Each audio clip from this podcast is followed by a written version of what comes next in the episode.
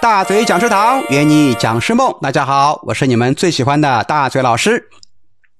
前面咱们讲了这么多女性当老师的劣势，很多女粉丝就有意见了，说大嘴老师啊，我本来满腔热情想跟你学当讲师，结果被你一盆冷水从头凉到底。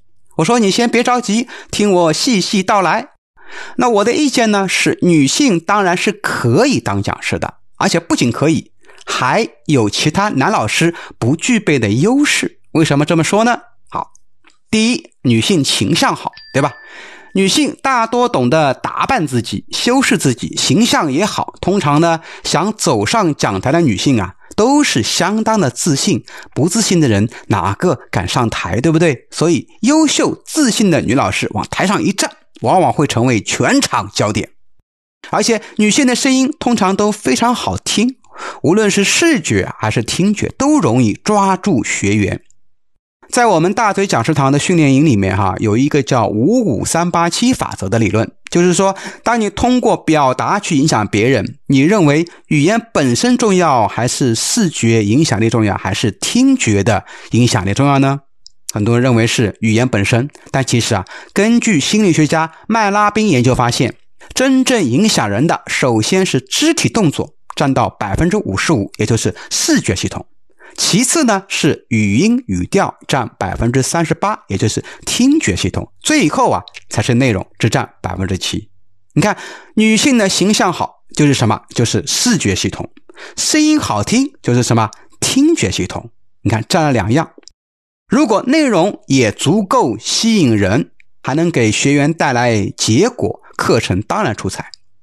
第二，女性的亲和力要比男性强。因为讲师的亲和力啊，还是相当重要的。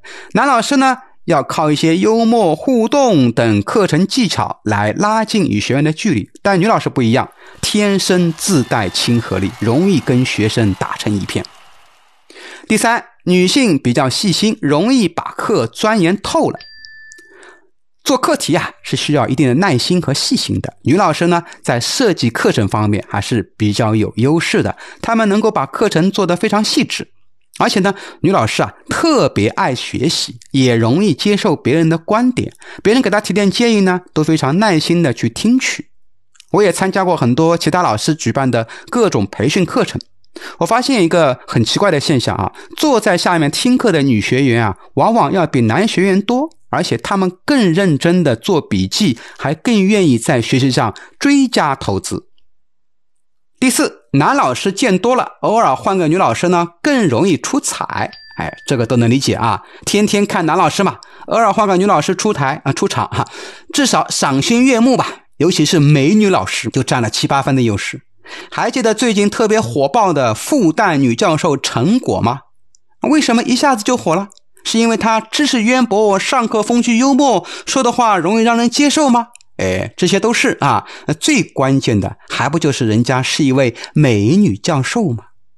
但女性讲课呢，毕竟会有一些天生的不足，需要花更多的技巧和功夫去弥补。但我相信，更爱学习的你，多听听大嘴老师的节目，很快就能脱颖而出，直追成果。我是曹大嘴，欢迎关注大嘴教你当讲师，我们下回见，拜拜。